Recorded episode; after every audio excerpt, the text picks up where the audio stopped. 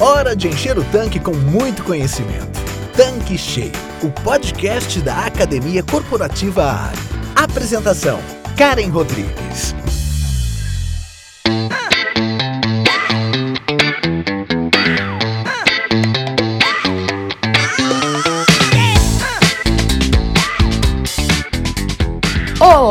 Olá, seja bem-vindo, seja bem-vinda aqui no nosso canal Tanque Cheio. Eu sou a Karen Rodrigues, head da Academia Corporativa Ali, e hoje nós vamos continuar aquele papo que eu e o Cláudio Moreira começamos na última semana sobre gestão de estoques. Na semana passada foi a parte 1 e hoje a parte 2. Tudo bem, Cláudio? Bora então começar nosso conteúdo de hoje? Oi, Karen, prazer estar contigo aqui com os nossos e nossas ouvintes para a gente dar continuidade ao nosso último episódio sobre gestão de estoques. Para quem não pôde acompanhar, nós fizemos um podcast com o tema de gerenciamento de estoques que foi ao ar na última quarta-feira, no dia 3 de novembro. Nele nós conversamos sobre compras e recebimento de mercadorias e hoje nós vamos falar sobre armazenagem e inventário, correto? Exato, Karen. Tão importante quanto saber comprar e pedir as mercadorias é você saber armazenar.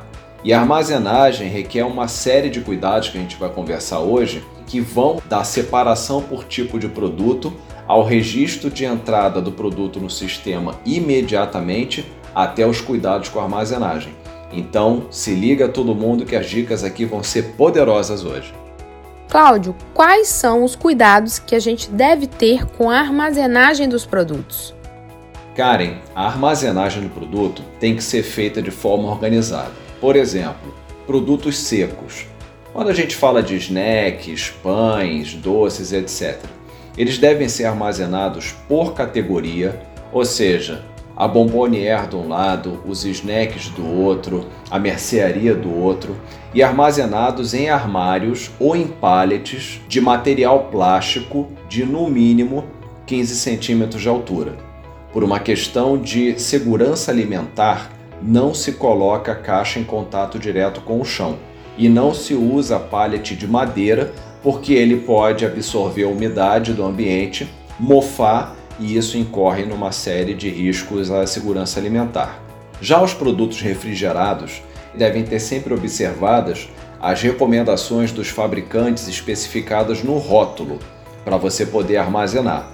Se no rótulo não tiver nenhuma informação sobre a temperatura de armazenagem, por padrão você tem que manter os alimentos refrigerados em temperaturas entre 2 e 4 graus nunca acima disso, porque você entra numa faixa de temperatura em que os micro-organismos, caso existam, começam a se reproduzir. Então, o refrigerado tem que ter essa atenção para a temperatura. Já os congelados, eles também têm que ter a estrita observação das especificações de armazenagem no rótulo. Caso não tenha, por padrão, a gente tem que manter esses alimentos numa câmara congelada com temperatura de pelo menos menos 18 graus ou menor. Normalmente essas câmaras vão de menos 18 a menos 23. Os produtos de limpeza têm que ficar num lugar fechados e separados de alimentos de qualquer tipo. Eu já fui em estoques em que você tinha alimento misturado com desengordurante, misturado com um monte de coisa, com papel. E aí esse estoque bagunçado desse jeito é horroroso de você controlar e incorre uma série de riscos à saúde de quem consome aquele produto. Como eu falei e a gente conversou muito sobre isso no último episódio, os itens críticos, os itens de alto índice de furto, devem ser devidamente armazenados em armários fechados e trancados. A chave sempre em poder do responsável da loja, ok? Sempre cuidado com itens críticos. E claro, o cuidado com a segurança alimentar. Não botar nada em contato direto com o chão e respeitar as faixas de temperatura de armazenagem de cada produto. É, são muitos cuidados, hein, Cláudio? É, Karen, são muitos cuidados mesmo. E tem mais, olha só. Os produtos têm que ser armazenados cada um usando sempre o mesmo armário ou prateleira, porque senão você perde totalmente a sensibilidade do controle do teu estoque. A temperatura do teu estoque, do teu depósito, tem que ser de no máximo 26 graus. Não vale estocar produto alimentício, por exemplo, naquele teu estoque que fica fora da loja e que fica com telha de amianto em si, debaixo do sol, esquentando ali. Aquilo ali diminui muito a vida útil do produto. A área de armazenagem tem que estar tá limpa, seca. Preferencialmente, Karen, os produtos têm que ser retirados das caixas de entrega de papelão, porque normalmente esse papelão é muito sujo, ele fica no chão do caminhão, ele fica no chão da indústria, então você jogar essa caixa de papelão fora. Para você ter uma melhor organização do estoque, os rótulos dos produtos têm que ficar virados para frente para uma maior organização. Os produtos de maior giro têm que ficar em locais mais acessíveis para você poder ter uma agilidade na entrada do teu estoque. Os produtos mais pesados têm que ficar nas prateleiras inferiores para você não ter um risco de desabamento e quebra dos teus produtos. E a gente jamais, de forma alguma, em momento algum, comercializa alimentos com embalagens deterioradas.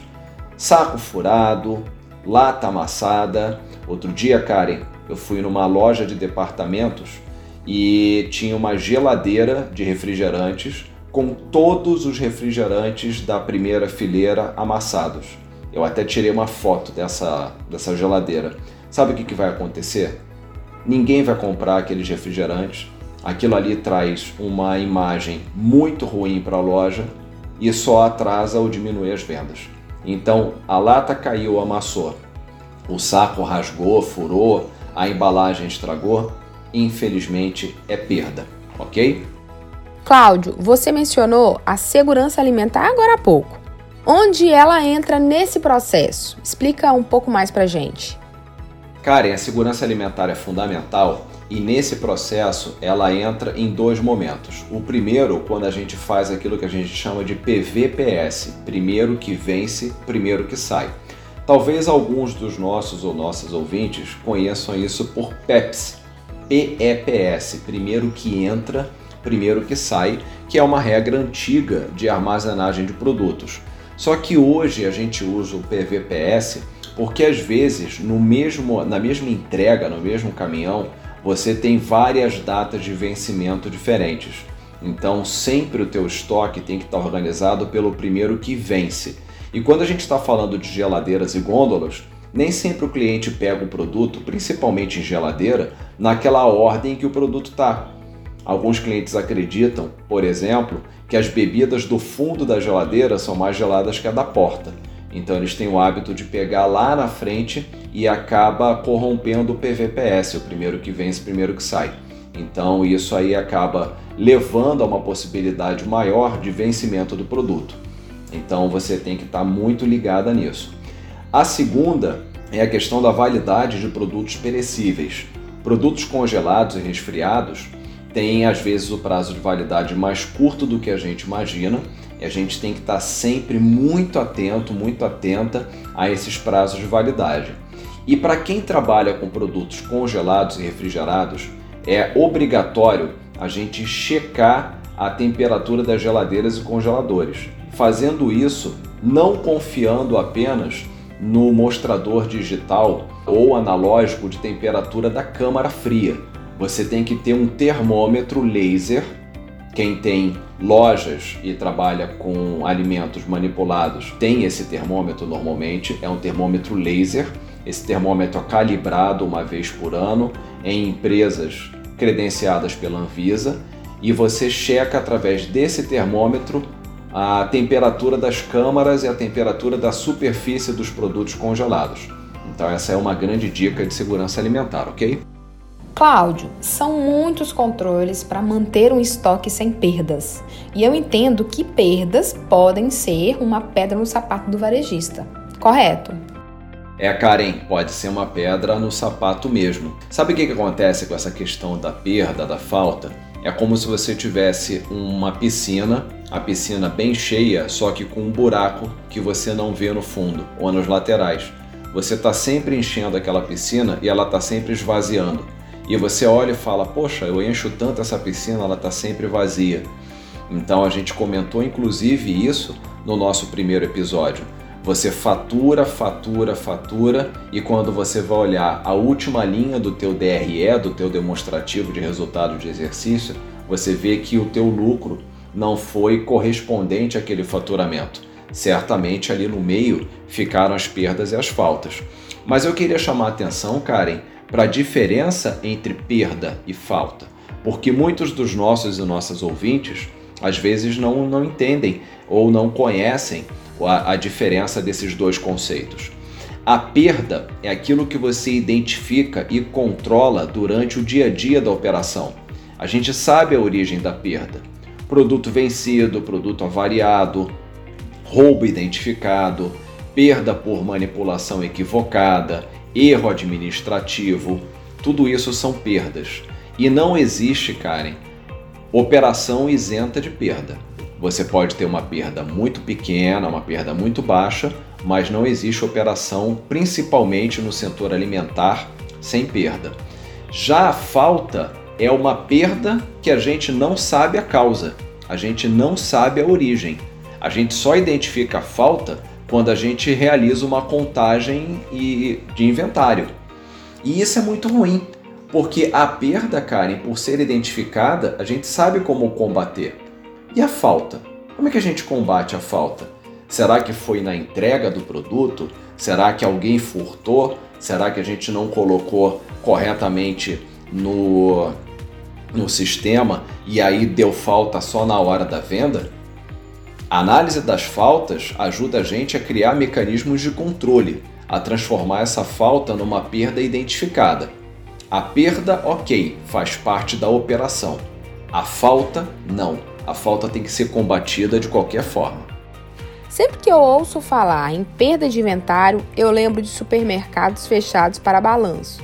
Numa loja de conveniência, isso também é necessário? É verdade, Karen, você trouxe aí uma lembrança do supermercado fechado para balanço, mas no caso de uma loja de conveniência, numa loja menor, não tem essa necessidade não.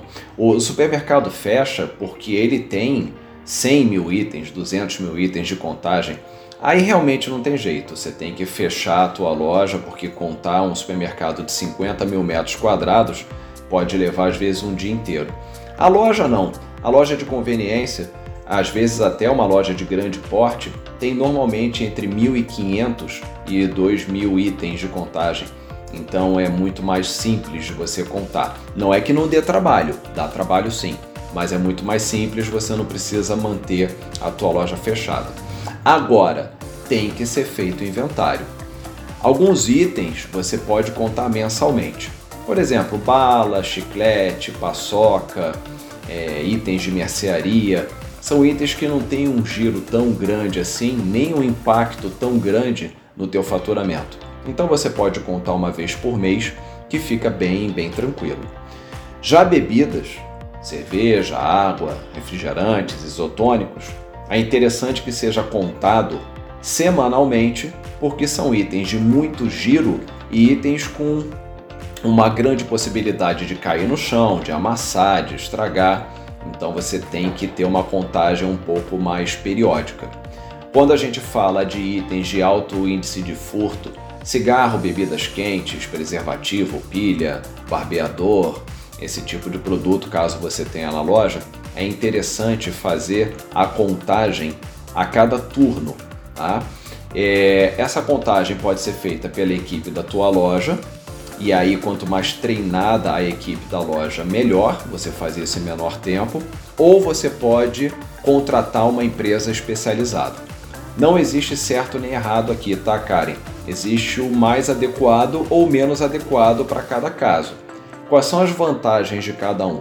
A equipe da loja custa menos, porque já, já são seus colaboradores, já estão na tua folha de pagamento, e você vai simplesmente designar que num determinado período do mês ou da semana essa, esse, esse time faça a contagem. É mais barato, porém demora mais. e você tem que tirar alguém da tua operação para fazer isso. A empresa especializada tem um custo, porém eles têm uma rapidez muito maior de contagem, porque ele já vem com pistolas de leitura de código de barra, ele já sabe organizar os estoques para fazer a contagem. Então, às vezes, uma equipe de loja conta em 4, 5 horas, às vezes mais, uma empresa especializada em uma hora, estourando duas horas, consegue contar uma loja inteira. Então, cabe aos nossos ouvintes e nossas ouvintes botar na balança essas são as vantagens e desvantagens.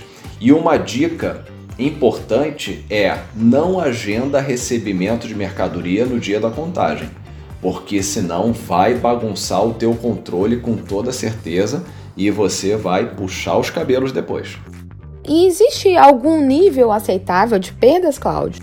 Karen, existe sim e ele varia bastante, tá? Mas é o que é importante a gente destacar para os nossos e para as nossas ouvintes. Não existe operação sem perdas e eu já vou dizer por quê. A média histórica de perda no varejo é de mais ou menos 2%. Então você tem às vezes um ano que a perda média vai a 1,5%, 1,6%. Então a média histórica é de mais ou menos 2%.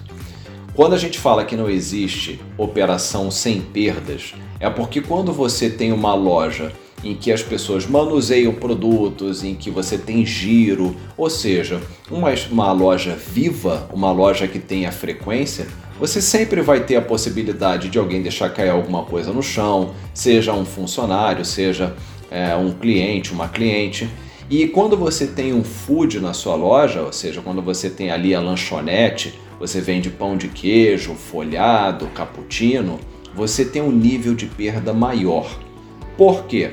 Você tem que ter disponível para o cliente um número X de produtos.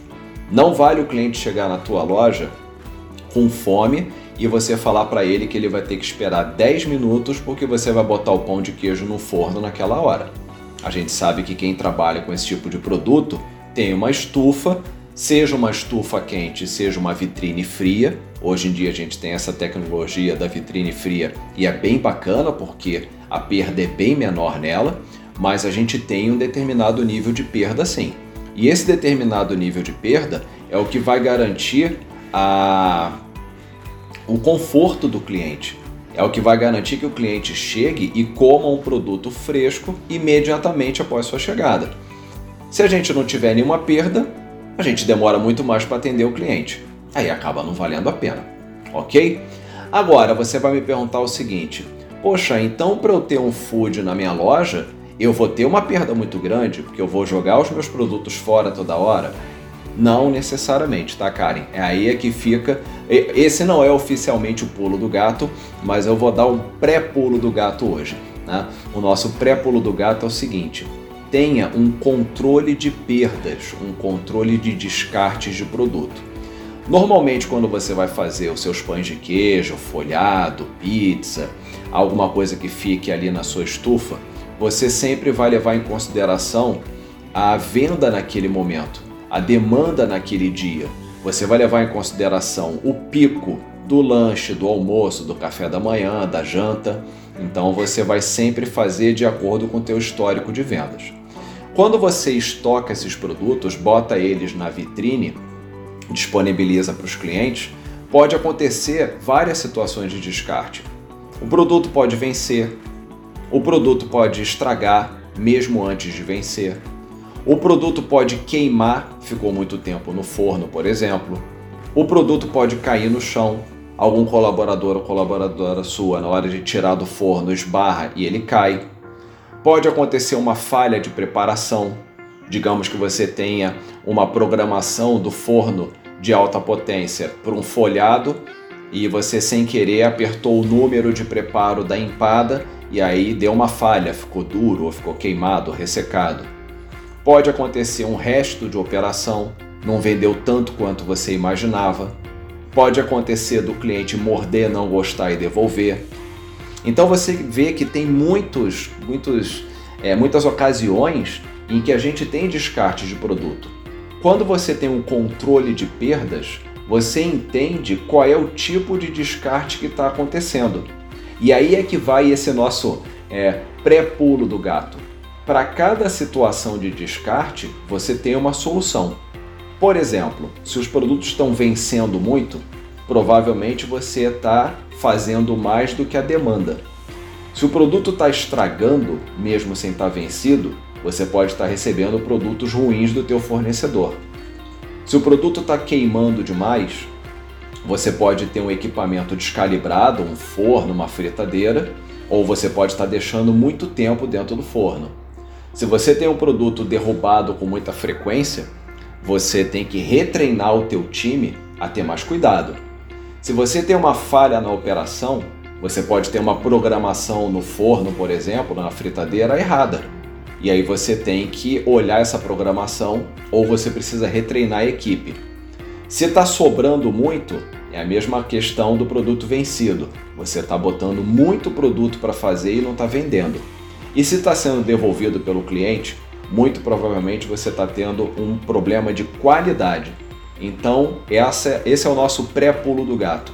Para cada descarte, para cada situação de descarte, você tem que ter um controle para você poder agir e minimizar. Você não vai zerar o descarte, tá, Karen? Mas você vai diminuir ele bastante. Cláudio, agora eu quero aquele famoso pulo do gato. Você sempre fecha as participações com alguma dica muito importante, relevante aqui no nosso podcast. E eu gostaria de saber se você tem o pulo do gato para esse assunto hoje. Como sempre, tem pulo do gato sim. Hoje teve pré-pulo e agora o pulo.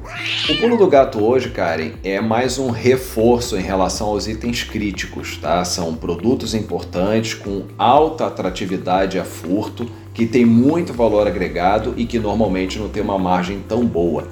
É, eu já falei isso ao longo do nosso episódio, mas eu quero deixar uma. Eu quero reforçar isso para vocês que estão nos ouvindo controlem o estoque de produtos críticos por turno. O cigarro, por exemplo, é um produto de baixíssima margem, é um produto que depois que ele entra no bolso de alguém que queira furtar, você não tem como dizer que esse produto não é da pessoa, porque ele é diferente de uma lata, diferente de um pacote de biscoito, por exemplo.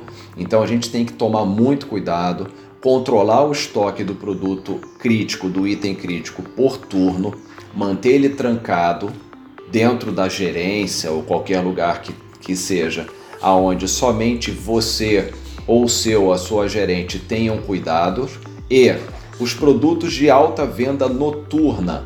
Normalmente numa loja, o turno noturno tem um funcionário, uma funcionária.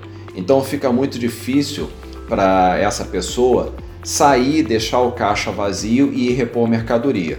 Então reponha uma quantidade extra na área de vendas no período da noite para não ocorrer falta e para você não precisar que o teu time se ausente do atendimento ao cliente para fazer uma reposição de mercadoria, ok?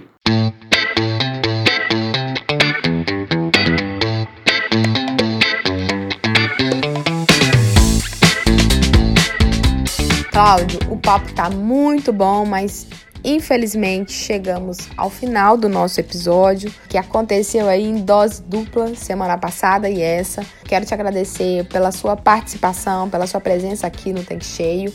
Toda vez que você vem, enriquece bastante o nosso conteúdo e esse tema é muito relevante para as lojas de conveniência, para os nossos licenciados. Eu tenho certeza que vai contribuir muito para a revenda, porque gestão de estoques é um assunto muito sensível e que o revendedor, o varejista, ele precisa dar muita atenção. Mais uma vez, muito obrigada. Karen, eu que agradeço essa oportunidade e dessa vez o episódio duplo, né? O nosso primeiro bate-papo sobre gerenciamento de estoques e agora o segundo bate-papo, onde a gente fala de armazenagem e é muito importante isso. Então, muito obrigado a você pelo convite, muito obrigado aos nossos ouvintes, nossas ouvintes por estarem aqui com a gente no podcast Tanque Cheio da Academia Corporativa Ali. Espero estar aqui novamente o quanto antes. Um beijo para todo mundo. Tchau, tchau. Pessoal, por hoje é só. Eu agradeço pela sua audiência e olha, semana que vem tem novidade, viu? Não perca. Até mais. Tchau, tchau. Você acabou de ouvir Tanque Cheio, o podcast da Academia Corporativa Ali. Quer encher seu tanque com ainda mais conhecimento? Faça parte do canal do Telegram da Academia Corporativa Ali e receba conteúdos diários relacionados à gestão do seu posto de serviços. Para entrar, basta clicar no endereço que está na descrição deste episódio. E para você que é revendedor Ali, acesse agora o portal da Academia Corporativa. Nele você encontra dezenas de webséries e cursos exclusivos sobre os mais diversos temas para você e toda a sua equipe. Tá esperando o quê? Não fique de fora!